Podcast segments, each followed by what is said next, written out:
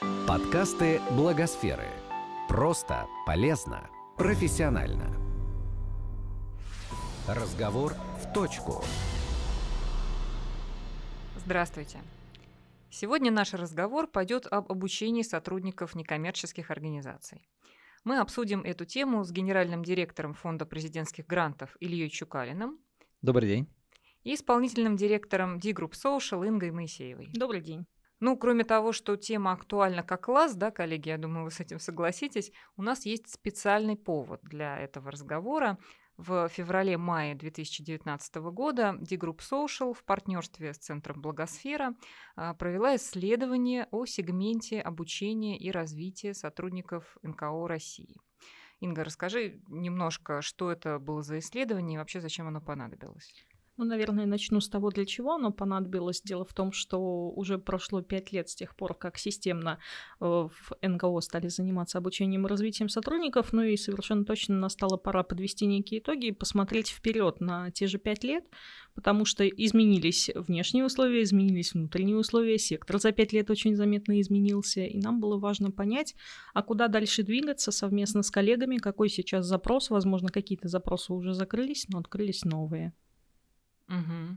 А можно ли сказать, что сегодня есть осознанный спрос на обучение сотрудников со стороны менеджмента некоммерческих организаций?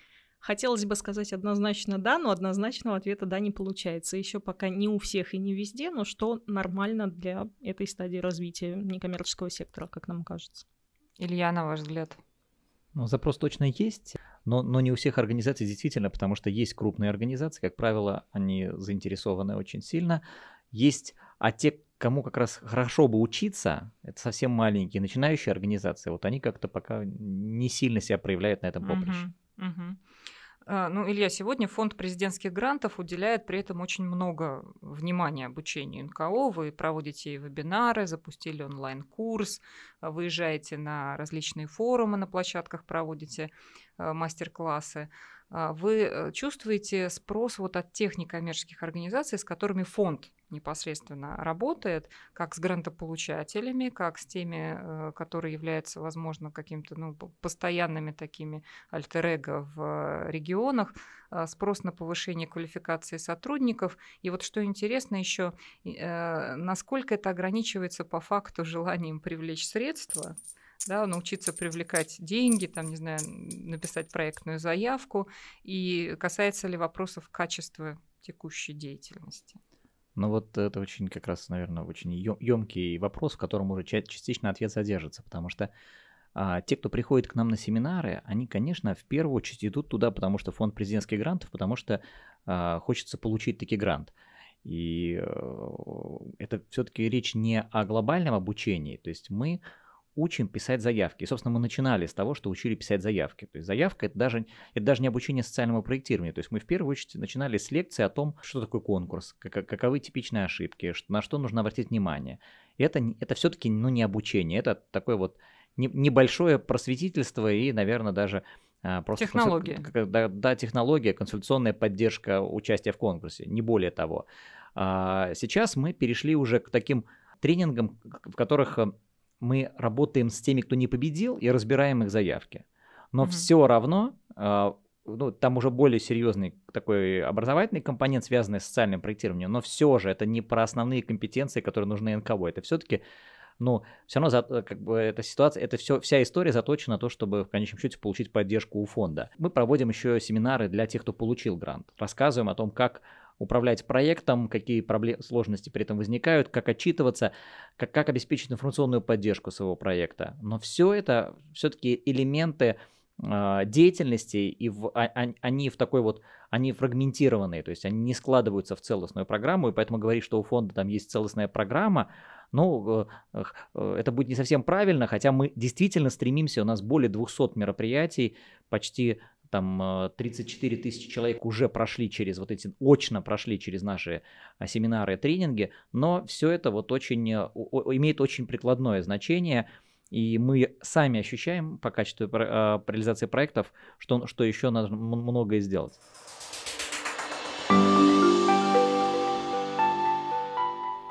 Инга, а что говорит исследование о приоритетах в обучении? Вот чему на самом деле больше всего хотели бы обучиться сотрудники НКО, с одной стороны, а с другой стороны, к чему их готовы обучать руководители? Ну, мы, во-первых, брали только ту часть, которая не касается специфики направления деятельности, и говорили именно об, об таком административном управленческом составе некоммерческого сектора. Это, ну, координаторы, специалисты и дальше до директоров. Так вот, в целом а, у нас э, два больших сегмента, чему хотят учиться руководители и чему готовы обучать. Это компетенции в области управления организацией и компетенции в области коммуникации. При этом, если руководители хотят смотреть на это и учиться более стратегическим вещам, если планирование, то стратегическое, если управление, то это управление именно организацией в целом оргразвития, если коммуникации, то это тоже такие ну, навыки коммуникации как э, большой функции в составе управления организацией, то своих сотрудников они готовы учить тому же самому, но все-таки уже конкретным навыкам. Например, это планирование, например, это риск-менеджмент э, для управленческих компетенций, вот эти навыки являются одними из самых популярных, а в части Прям коммуникации... так и формулируются, да, уже сейчас? Да, есть а в части запрос. коммуникации это ораторское искусство, навыки работы с презентацией, в том числе и так называемые hard skills, когда эту презентацию саму нужно составить как файл, и mm-hmm. чтобы она была действительно красива и работала правильно. Угу. Ну, я думаю, что при этом, конечно, есть большой разрыв между крупными организациями, да, где есть вообще возможность иметь в штате э, или там привлекать сотрудников узкого профиля и небольшими НКО. Для небольших НКО чаще речь идет об универсальности сотрудников, которые должны обладать по факту и управленческими, и коммуникационными, и фандрайзинговыми, и много еще какими да, другими компетенциями. Ну вот э, какое ваше мнение, какого рода образовательные программы должны помогать в этом случае? Как сокращать этот разрыв? Ну, наверное, а, они должны быть совершенно разные. То есть для раз, для вот как раз с учетом того, что у нас самые разные организации, с учетом того, что есть сотрудники, которые ведут текущую деятельность, причем в больших организациях, есть маленькие, то должны быть программы там, для, для там, новичков, для а, среднего уровня и для организаций уже опытных, потому что опытные а, организации, они хотят уже международный опыт, они хотят интересные кейсы, они хотят а, серьезных коучей, они хотят, ну вот, то есть лидеров, к, от которых можно зарядиться энергией и дальше, и дальше развиваться, развивать свою организацию, в том числе а, а, узнавать на этих образовательных программах как, как вот преодолевать сложности роста организации. Поэтому э, для, здесь могут быть и короткие тренинги, такие вот семинарские форматы, потому что как, ну, вряд ли вы серьезных коучей выдернуть на есть такой вот просто такой таргетированные, таргетированные интенсивы нужны. Вот. Поэтому для, для начинающих организаций, наверное, нужны такие уже, длит, возможно, даже длительные программы обучения э, с, все равно с практическим компонентом, ну и сочетание разных форм, оно для среднего уровня. Угу, Инга?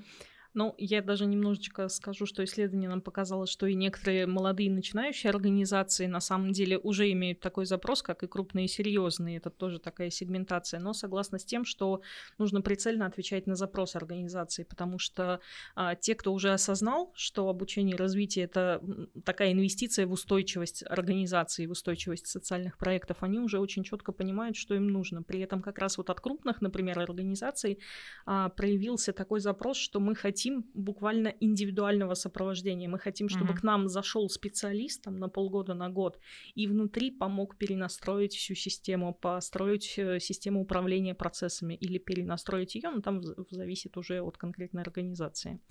Это вот то, что проявило нам исследование сейчас. Интересно, а сколько времени при этом готовы тратить, э, интересно, сотрудники некоммерческих организаций на обучение и на погружение в такие ну, прямо скажем, непростые комплексные программы. Ну, вот это как раз одно из главных противоречий, которые выявило исследование. А, что, с одной стороны, очень хочется качественно, и все понимают, что это и дорого, и долго, и вот как раз э, отсутствие и того, и другого ресурса в виде времени и денег как раз является одним из ключевых ограничителей в этом. Поэтому а, те, кто готов, они больше 300 часов готовы потратить в целом в год угу. на свое обучение. Это как раз вот э, многомодульная, например, может быть, годовая программа, угу. о которой Илья сказал. Кто-то готов тратить не больше одного часа в неделю, ну, как в среднем в году. Поэтому здесь тоже очень зависит от того, чья это мотивация, руководителя или сотрудника. Угу. А, Илья, в последнем конкурсе, вот буквально, который только сейчас закончился, президентских грантов, а, есть, ну, я бы сказала, что ощутимое количество проектов, получивших финансирование, которые направлены а, на обучение, и в том числе на обучение индивидуальное, вот о чем вы говорили, стажировки, обменные программы, да, возможно, что-то еще. Э, и э, на это в исследовании, вот, да, в том числе фиксировался большой запрос. И мы знаем, что в целом такая практика эффективно применяется коллегами по сектору за рубежом. А какие еще методы обучения, которые пока отсутствуют или, может быть, слабо развиты у нас, по вашему мнению, можно было бы сегодня развивать? Сложно говорить о том, что у нас что-то вот настолько не развито, потому что, в принципе, уже сейчас в стране есть самые, ну вот по наверное, по, по, по, по разным существующим форматам можно что-то найти. То есть, например, на мой, на мой взгляд, там, но мне хотелось бы, чтобы было больше качественных онлайн-курсов. Но они уже есть, то есть они уже есть, уже есть много в интернете материала, связанного с деятельностью некоммерческой организации по самым разным аспектам. Uh-huh. То есть, если хочешь, тем более есть, есть же вещи, которые, которые вот они универсальные. То есть, в принципе, вот там про хорошую презентацию, про навыки коммуникационные. Ну, конечно, хоть, можно адаптировать это там для НКО, но, но уже есть крутые очень э, курсы. Да, Хотелось бы, чтобы это легче было найти, наверное, там хотелось бы, чтобы, ну, еще был все-таки онлайн-курсов было больше по каким-то вот таким а, специфике некоммерческих организаций. А, но вот э, Наверное, наверное проблема это все-таки в большей степени в том, что мы вот, э, ну, вот я могу сказать, что мы немножко ленимся учиться. И, и нам хочется, чтобы вот нам уже прям на блюдечке с голубой каемочкой вот там принесли меню, сказали, вот вам меню, вот вам, пожалуйста, рейтинги всех образовательных программ, вот вы сверху самые лучшие, поэтому вы сразу вот выбираете галочкой, и вам это все сразу в мозг загрузится без какой-либо сложности. Потому что, вот пример, мы сделали, ну, там обратились к многим э, в некоммерческом секторе э, экспертам и совместно сделали курс по социальному проектированию. Еще раз повторю, что это как бы все равно ну, фрагментарная история, но вот есть такой курс, он, он помогает э, участвовать частью в конкурсе. И НКО сказали, участвуйте. Значит, из э, более 7 тысяч, которые начинала проходить курс, вот до самого конца дошло 150. А еще мы сказали, что мы вот обратную связь даем только так тем, кто прошел этот курс. И нам на семинарах люди стали говорить, вообще вот я, мы даже не понимаем, это как фонд вот с нас что-то требует, чтобы мы куда-то пошли, какой-то курс прошли. И это вообще возмутительно. У нас нет времени этот какой-то курс смотреть, мы просто вот хотим денег получить и все, и пойти уже работать. То есть у нас uh-huh. мы uh-huh. делом заняты, зачем нам учиться? При том, что на курс, ну, надо потратить, ну, наверное, 5 часов времени суммарно, чтобы просмотреть все. Это, это не какой-то сверхъестественный. Не меняется что-то история уже давно с онлайн-курсами. Мне известно э, с конца 90-х, когда первые большие крупные курсы онлайн никогда некоммерческих организаций появлялись, и мы вот с коллегами делились как раз э, результатами, сколько из тех, кто записался на курс, дошел до последнего модуля, а еще и больше того, значит, прислал задание по этим модулям. Э, статистика, к сожалению, как была неутешительная, так она и есть. Но при этом это, получается, противоречит запросу на обучение, которое фиксирует исследование. Ну, я больше скажу, благодаря тому, что руководители, которые у нас принимали участие в исследовании, были довольно честны, среди э, внутренних причин, которые мешают обучению, было нежелание руководителя. То есть они честно признают, что ну, не всегда есть желание действительно идти, искать информацию, а, специально, точечно вообще продумывать этот запрос и что-то с этим делать. А что касается форматов обучения вот э, из запроса, если это онлайн, то очень большой запрос на так называемый трекинг, когда есть человек, который сподвигает к прохождению каждого uh-huh, следующего uh-huh. модуля этапа, а, звонит и напоминает о невыполненном задании, что, естественно, повышает и конверсию, и качество самого обучения. Но самый главный запрос — это максимальное не просто приземление теории к практике и практика применимость того, что находится внутри программы обучения, а именно интеграция этого в непосредственную работу например, обучение непосредственно через некий рабочий, реальный, а не учебный проект. В этом смысле уже прямо сфокусирован запрос на такого рода э, истории, потому что есть запрос вообще на индивидуально-практическое обучение. Потому что все таки если мы сравним и с началом 2000-х, там, и тем более с концом 90-х, Э, был запрос в том числе на постижение технологий. Вот я помню, что да, когда говорили про фандрайзинг, говорили, что ну вот технологии в теории, как это все строится, как это вообще бывает, вообще что такое фандрайзинг. Сейчас все-таки мы говорим о том, что покажите нам на, в поле, как эту кампанию проводить, ну, да, как это делать руками что хотят, да, это покажите и научите потом, как делать, потому что просто покажите, ну, недостаточно, uh-huh, да, мы получили некие знания, а как их применить к себе, как их адаптировать, вот этого не хватает, и на вот эту адаптацию как раз очень большой запрос, но это вот об этом же ровно история про то, что обучайте нас, пожалуйста, прямо на работе или прямо в рабочих процессах. Раз у нас очень большое, мне кажется, сейчас уже достаточно поле обучению социальному проектированию, так и такое лакомое, что туда даже э, иногда э, лезут из разных других секторов, э, да, лезут в, иногда в хорошем смысле, иногда не очень, когда появляются коммерческие даже услуги на этот счет. А, но э, при этом мы видим, что вот есть вот этот до проектный процесс, да, до, до того, как э, люди вступают на поле боя и начинают уже там действовать со своими проектами. А вот именно сопровождение, менторского сопровождения, да, вот таких вот программ, сказать, что это есть на, на этот счет широкий рынок, что это повсеместно, что даже есть на это э, вполне себе сформулированный спрос, что сами организации понимают, что им это нужно. Вот этого нет. И, э, Илья, вот часто так случается, что организация, например, которая вполне себе хорошую заявку написала, да, получила финансирование, но в процессе деятельности она просто э, какие-то вещи выполнить не может, не потому потому, что она там такая плохая, да, не потому, что у нее цели неправедные, а просто потому, что не хватает каких-то компетенций, там, качества упра- управлять, в том числе качественно отчитываться. Да, бывает Но мы, же мы буквально, поскольку несколько дней назад а, подводили итоги конкурс на заседании Координационного комитета, и один из вопросов обсуждался как раз ход э, текущей оценки результатов наших проектов, которые мы поддержали в 2017 году, потому uh-huh. что мы же оцениваем результаты, подводим итоги и видим, ну, выделяем успешные проекты, выделяем проекты, которые реализовались, ну, нормально на троечку, вот, и выделяем проекты, которые неудовлетворительно реализованы. Конечно, нам очень интересно в первую очередь анализировать причины, почему вот получаются тройки и двойки. Uh-huh. И как раз одно из обсуждений, у нас такой был один из членов Координационного комитета, такой вот а, придумал э, термин а, добросовестные неудачники. То, то есть это вот uh-huh. те, кто двойку получил, но они вот не потому, что они там проходимцы, не потому, что они мошенники, не то, что они хотели отчитываться или они специально хотели что-то с деньгами не так сделать. Нет, они просто, им не хватило вот навыков. И это правда. Фонд, он, он, э, он заинтересован в том, что проекты получались. То есть мы, мы в этом смысле не надзорная инстанция, мы структура, которая, у которой задача есть сопровождение проектов, то есть доводить их все-таки до ума. И если в процессе мы видим, что проект разваливается, мы будем всеми силами стараться ему помочь. То есть иногда своими силами, иногда как раз вот про менторскую поддержку мы подключаем региональные ресурсные центры, обращаемся к ним за адресной помощью, чтобы они взяли на сопровождение организацию, помогли вот поставить у себя бухучет, поставить, а, научить их пользоваться, как, как, как отчитываться, научить их работать в социальных сетях, если мы видим, что информаци... провисает информационное сопровождение проекта.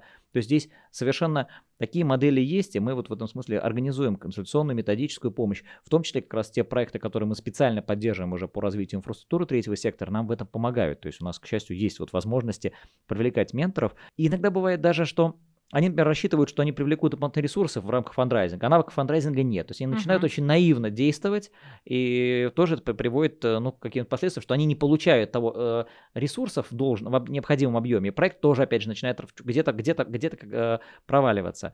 Но и то, что вы говорите по поводу менторства, здесь же тоже это совершенно объяснимая история, потому что, к сожалению, большому, к сожалению, у нас не, ну, сектор-то, мы, мы, привыкли, мы привыкли, что он большой, а он, а он небольшой, он намного меньше, чем там, э, в, там, в Европе и в ряде стран он, он, он просто больше. А, а ментор кто? А ментор кто? Это, это тот, у кого есть история успеха. То есть у нас э, не хочется, чтобы получилась ситуация, что у нас ментор будет э, там э, как бы человек, который, у которого ничего не получилось, но вот пошел всех учить. И вот он, а у нас люди, которые, у которых что-то получилось, они, как правило, в секторе очень загруженные, и их, их дернуть еще на менторскую помощь тоже сложно. Поэтому у нас просто мало их, физически мало. То есть нам нужно больше истории успеха, нам нужно больше успешных проектов. Тогда, да, у нас вот будет, но, наверное, тренд на это какой-то намечается, но все равно это к этому еще нам придется э, идти идти.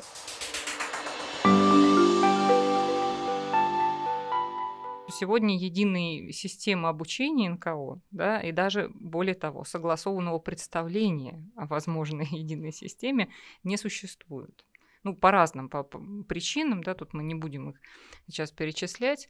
Но вот что интересно, кто в этой ситуации, с вашей точки зрения, должен быть э, заказчиком образовательных программ? А, ну, идеальная э, система, конечно, будет тогда, когда заказчиком будет сама некоммерческая организация, тогда это сформирует действительно то поле, в хорошем смысле рынок, да, вот этих услуг, когда есть запрос, есть четкий ответ с предложением того самого разного, разнообразного, вот то, чего хочется. Но сейчас сказать о том, что это так, к сожалению, не получается, и в исследовании мы это тоже увидели, и подводя итоги вот минувшего пятилетия, и того, что в ближайшие год-два эта функция тоже не станет будет выделенной по многим объективным причинам, потому что единицы некоммерческих организаций, они в основном федерального уровня, могут себе позволить э, специалисты или целый отдел, который занимается вообще управлением персоналом, да, и где есть функция HR выделенная, где обучением и развитием, либо самостоятельно, либо с привлечением неких провайдеров, тех же ресурсных центров, либо общих, либо специализированных, э, занимаются действительно развитием сотрудников последовательно и системно. Все, что касается организаций поменьше, там эта функция лежит на руководителе, как Илья справедливо заметил, они загружены настолько, что иногда это выпадает из приоритетов, потому что есть дела, есть заботы, есть э, какие-то сложности, форс-мажоры и так дальше. Поэтому... Итого, Инга, кто же в, э, в идеале понятно, кто же вот в настоящих условиях сейчас? А должен... в настоящее время, ну, пожалуй, это мы с вами, потому что это те люди, которые являются, ну, люди, представляющие инфраструктуру этого сектора, коим, я думаю, мы можем сказать, что является и фонд президентских грантов, и ресурсные центры в регионах, и все, кто в Москве находится, включая вас, благосферу, включая нас. А, и пока мы, по сути, помогаем этот заказ вербализировать и помогаем на него реагировать. Сейчас это вот та самая болезнь роста, которая немножечко выглядит э, не так, как должна быть идеально. Угу. Илья, вы что ну, думаете? Ну, во-первых, э, я хочу, мы всегда, когда, когда меня слово заказчик немножко смущает, потому что когда мы рассказываем, опять же, о проектах, которые поддерживает фонд, мы всегда объясняем, что вот в чем разница между госзаказом и поддержкой, которую оказывает фонд президентский грант. Например, госзаказ, когда государство понимает, что ему надо, вот четко понимает, говорит, хочу э, услуги для 100 инвалидов. Вот они у меня определены, список есть, все. И понимаю, какие услуги, какого качества. Я просто хочу найти лучшего того, кто за э, вот, в идеальном соотношении цены-качества это все обеспечит. В случае с президентскими грантами мы ищем инициативы, мы не задаем, у нас очень широкий перечень направлений, мы хотим найти инициативы, в которых люди, а, сами докажут, что вот мы видим проблему, знаем ее, может быть, ее никто не видит, ни государство, там, ни бизнес, а организация видит, пускай даже в своем там маленьком селе. И вот в какой-то маленькой территории. И, и, может быть, она какая-то характерна только для отдельной группы. Но она говорит, вот я вижу проблему. Готов доказать, почему, организация готова доказать, почему эта проблема значимая, и предложить вариант ее решения. В этом смысле у нас заказчик и исполнитель в проекте всегда совпадает. То есть фонд поддерживающая структура, он не, не выступает ни в коем случае заказчиком. И, и поэтому многие образовательные программы для НКО, которые мы сейчас поддерживаем вот, по направлению развития гражданского общества, они появляются именно потому, что есть люди, которые готовы и считают, что это, на, на это есть, а, запросы, б, они готовы, им интересно этим заниматься. Вообще темой образования сейчас нынче заниматься модно, она всем интересна, даже это как бы потому, потому что там человеческий капитал, и есть какие-то такие вот хайповые, э, это, это, это фактически хайповая тема такая.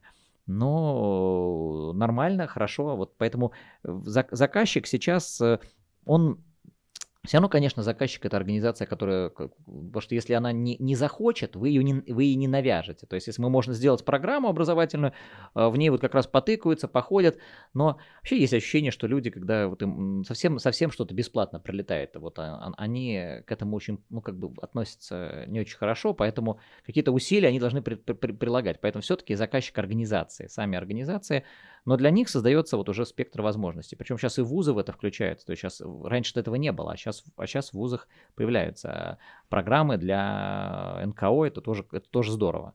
Я хотела прокомментировать, да, что функция заказчика имелась в виду, когда я говорила mm-hmm. фонд, да, это что вы помогаете э, сектору скорее прояснить, да, вот эти слабые mm-hmm. места, которые вы сказали, вот, например, по результатам э, очередного конкурса, да, вот что, какие есть зоны развития, в общем-то, то, на что стоит коллегам обратить внимание. Вот э, ничего другого здесь не подразумевало, чтобы в едином поле оказаться. Угу. Спасибо, Инга. Э, мы уже немножко упомянули это про внутренние факторы, которые влияют на стремление к обучению, готовность к обучению. Э, давайте немножко еще попробуем э, конкретных каких-то накидать аспектов. Один, о которых мы говорили, я вспомню, да, это такое, в общем-то, не всегда желание руководителя, как ни странно, выделять на это время и возможность сотруднику. А какие еще? Ну, еще можно ответить, что не всегда руководитель является такой ролевой моделью для своих сотрудников, и когда он их э, а, мотивирует к обучению, но сам не показывает, что он сам готов учиться и развиваться чему-то, это такой мощный сдерживающий фактор, и те люди, кто сейчас задумался над этим серьезно, уже это осознали в себе и ищут способы преодолеть. Отсюда запросы на личную эффективность, как на один из навыков на лидерство, когда это проактивная позиция, когда лидер встает первый с флагом и уже за собой ведет своих сотрудников. И, повторюсь, это нехватка ресурсов, э, прежде всего времени и финансов, на то, чтобы учиться, потому что хорошее обучение и образование, вот особенно то, что сейчас в новых программах с вузами связано, это действительно дорого. Ну, функция обучения развития, она всегда была дорогой и остается, несмотря на то, что это хайп, но это и в бизнесе, и в любом другом секторе, и во власти, и в НКО все точно так же. Если мы хотим получить качественно, в это нужно вложиться. Это такая длинная социальная инвестиция для нас, а мы пока в таких категориях не всегда привыкли думать. И, в общем-то, наши коллеги, которые приняли участие в исследовании, об этом тоже говорят.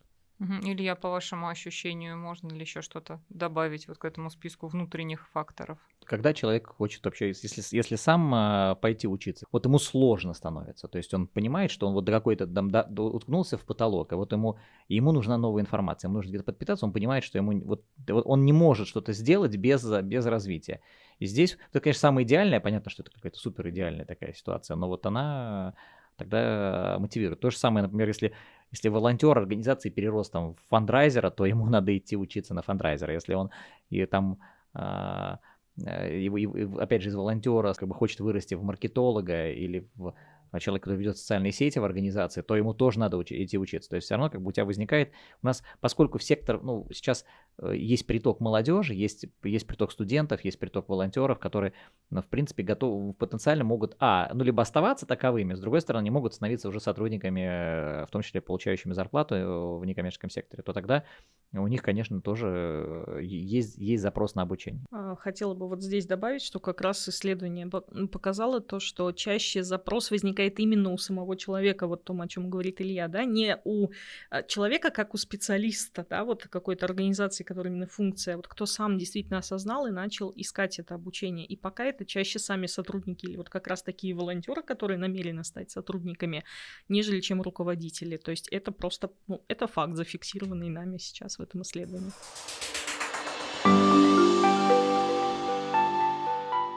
Инга, скажи, а были какие-то конкретные предложения, прозвучавшие в исследовании, о том, что нужно делать уже в ближайшие годы, там, не знаю, один-два года, в связи вот с той э, картиной мира, которую мы сегодня обсуждаем, и в связи там с готовностью, запросами на обучение и так далее? А, ну, коллеги разделили это на три таких э, сегмента, что и где нужно делать.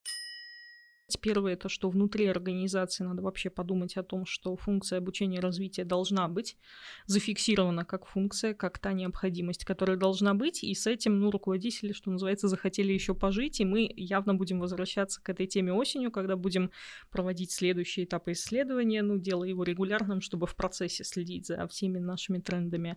Что касается в инфраструктуре, да, в экосистеме сектора, они ждут э, такой информационной поддержки самой теме, самому тренду. То есть, в общем-то, есть потребность создать определенный хайп с тем, чтобы на него отреагировали те, кому важно ну, на что-то опереться, что это действительно важно и нужно, и что это сектором в целом поддерживается.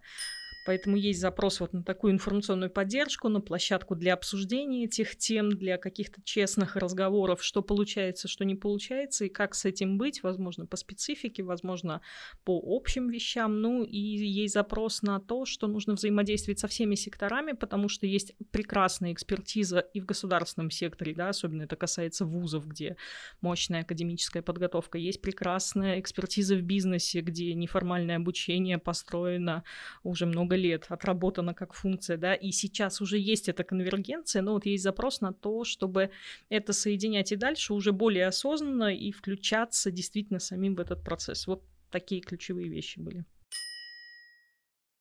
Угу. Илья, скажите, у вас э, возникали ли такие дискуссии тоже внутри фонда или, может быть, на каком-то другом экспертном уровне, что в ближайшее время, куда двигаться с программами обучения для НКО? Ну, у нас, во-первых, действительно все, все это, это, это не прекращающаяся дискуссия, потому, потому что она касается как внешнего, потому что фонд, у фонда есть специальное направление, то есть мы все равно себя ведем наше направление, которое наших обучающих программ, наших обучающих мероприятий, поскольку мы все, каждое мероприятие готовим как бы под конкретный регион, под конкретные организации, анализируем как раз их ошибки, ну, то есть у нас очень, очень такое приклад, прикладные все мероприятия, Поэтому э, стратеги, стратегии мы тоже думаем. То есть, во-первых, мы, мы больше ищем э, различных интерактивных решений. Знаете, бывает такое ощущение интересное. То есть ты, когда ну, встречаешься с людьми, тебе кажется, что ты вот им, они должны уже все знать, потому что ты уже все рассказал. Вот был, провел 15 семинаров, на каждом рассказывал каких-то какие-то э, кусочки, и в принципе, если это склеить в одну большую склейку, то ты уже во всем рассказал. Но на самом деле понимаешь, что люди же все этого не смотрят. И, то есть фонд создавал уже много методических полезных материалов. Но все это но опять же в обществе есть потребность на переваривании их в такой вот в такую а-ля Википедию, такую упрощенную, где вот с навигатором очень простым. То есть хоп, нашел вот сразу ответы. То есть вот это вот, а, поэтому мы понимаем, что нам для себя это нужно. С точки зрения всего сектора, интересов сектора, да, мы мы, специ... мы этому уделяем внимание даже на, специально, на наших различных э, сессиях. И наших... вот у нас была конференция недавно в Сочи с ресурсными центрами. Эта тема там обсуждалась, потому что мы обсуждали вообще, вот, вот а, а, а что вы ожидаете, а что, как, что мы можем вам помочь здесь может быть, сподвигнуть крупные вузы, чтобы они что-то разработали, какие, какие, что, что фонд может сделать. И кроме того, у нас же, мы же тоже не коммерческая организация, у нас точно такая же есть история с внутренним обучением сотрудников, потому что нам, ну, у нас есть грант-менеджеры, которых, которых, которым мы все равно продолжаем сами учить э, курировать проекты, потому что в, мир меняется, и требования к нашим кураторам проектов, они очень, они очень высокие. То есть они сами должны быть специалистами в социальном проектировании высокого уровня, они должны понимать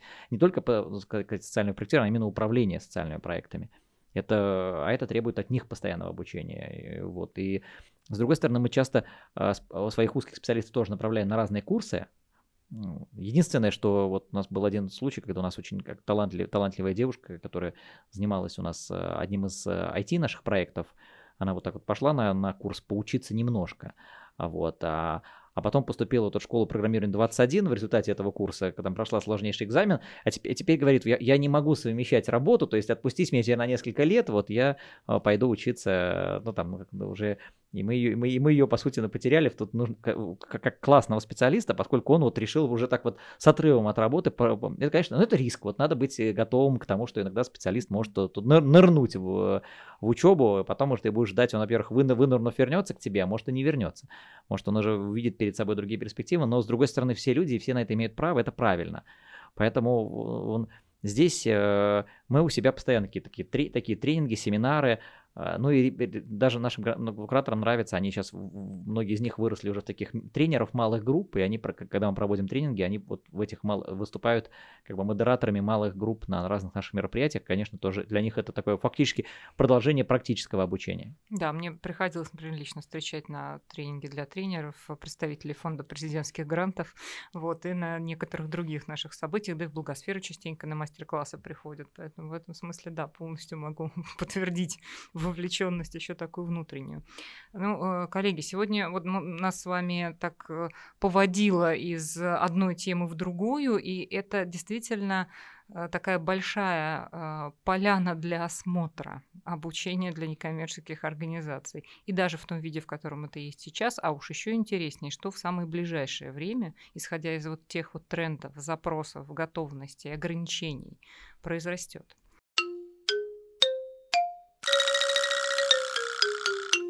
Я очень надеюсь, что э, и такие исследования, как э, D-Group Social, и такие программы, как Фонда президентских грантов, и многие другие произрастут в ближайшее время. И главное, мы сможем отслеживать какие-то эти э, тенденции, воплощать в жизнь, ну, действительно, запросы прежде всего самих некоммерческих организаций. Поэтому спасибо вам сегодня большое за этот разговор. Я думаю, он у нас не последний. И вам спасибо за прослушивание. Слушайте подкасты Благосфера. Спасибо. Спасибо, всего доброго. Этот подкаст создан с использованием средств гранта президента Российской Федерации на развитие гражданского общества, предоставленного Фондом президентских грантов.